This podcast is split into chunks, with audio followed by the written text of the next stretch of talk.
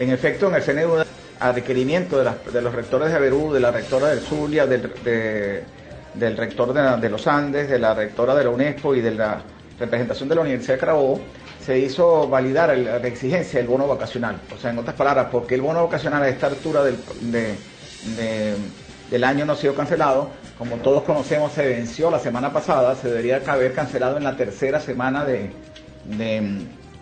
en la tercera semana pues del mes de julio, no se honró y luego hay un montón de rumores acerca de qué es lo que se le pagó a la a los, a los colegas de, educación, del, magisterio, que entiendo que, por lo que yo estoy viendo de las protestas a nivel nacional, pues se les pagó incompleto. A la ministra se le preguntó en concreto cuándo era y, cuánto era, o sea, cómo se cuantificaba. O sea, en otras palabras, pues, si iba a ser el 50, el 25, el 100, etcétera, etcétera. Que aspiraba a tener respuesta y, por si acaso, según las imponderables que ella pidió el viernes como máximo para dar respuesta. A esta hora no la tenemos, estamos a la expectativa y la respuesta cualquiera que sea la respuesta, genera certidumbre, porque si no nos van a pagar o si nos van a pagar en parte o si van a pagar el lunes, el martes, el miércoles, eso es lo que necesitan los universitarios, tener certidumbre de lo que está ocurriendo, más allá de la indignación que todos tenemos porque no se ha venido cumpliendo cosas que eran rutinarias, rutinarias para efectos de la institución.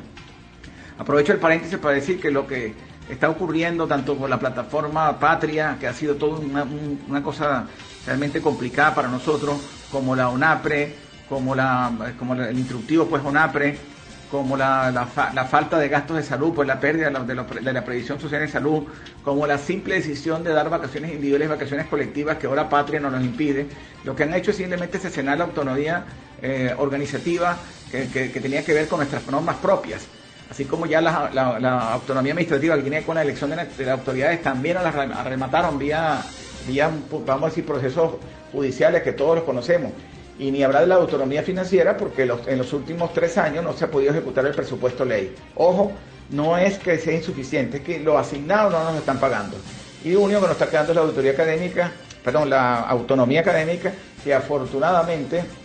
este, la hemos podido llevar y es lo que nos tiene vivo como institución. Profesor, en relación a la asignación presupuestaria de este 2022, eh, se pudo conocer de parte de la ministra cuándo se pueda honrar eh, bueno, lo que se tenga un pendiente para, para el pago de, los gastos, en este caso de funcionamiento de la Universidad de Carabobo, que todavía, por supuesto, están bajo eh, la administración, en este caso, de, la universidad. Eh, hasta ahora los, gastos de funcionamiento han llegado en el orden del 10%. Nos están pidiendo que presentemos un, vamos a decir, un listado de insuficiencia, pero realmente lo que le pedimos al gobierno es que cumpla el presupuesto ley, más nada. Si cumplen el presupuesto ley,